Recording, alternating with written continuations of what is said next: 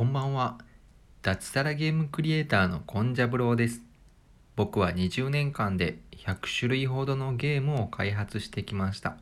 そのあたりのノウハウをゲームクリエイターを目指す学生向けに Twitter とブログで発信しています。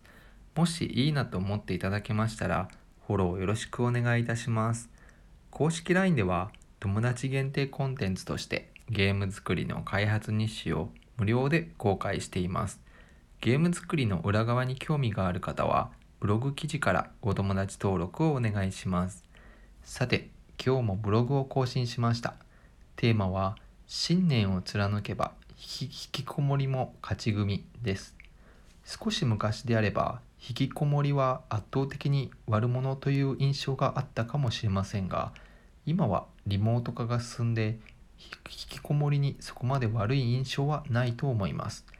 時代によって価値観がひっくり返るということは割とよく起きたりします。価値観がひっくり返るタイミングで混乱が起きたり環境に振り回されたりしますがそういう時に必要なのが信念だと思います。まず自分の信念を中心に据えてどうなりたいかに意識を持っていきます。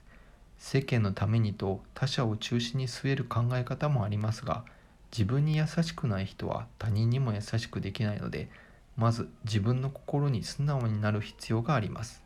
世界中の人が誰かを犠牲にすることなく自分の心に素直になることができればそれだけで世界は平和になります。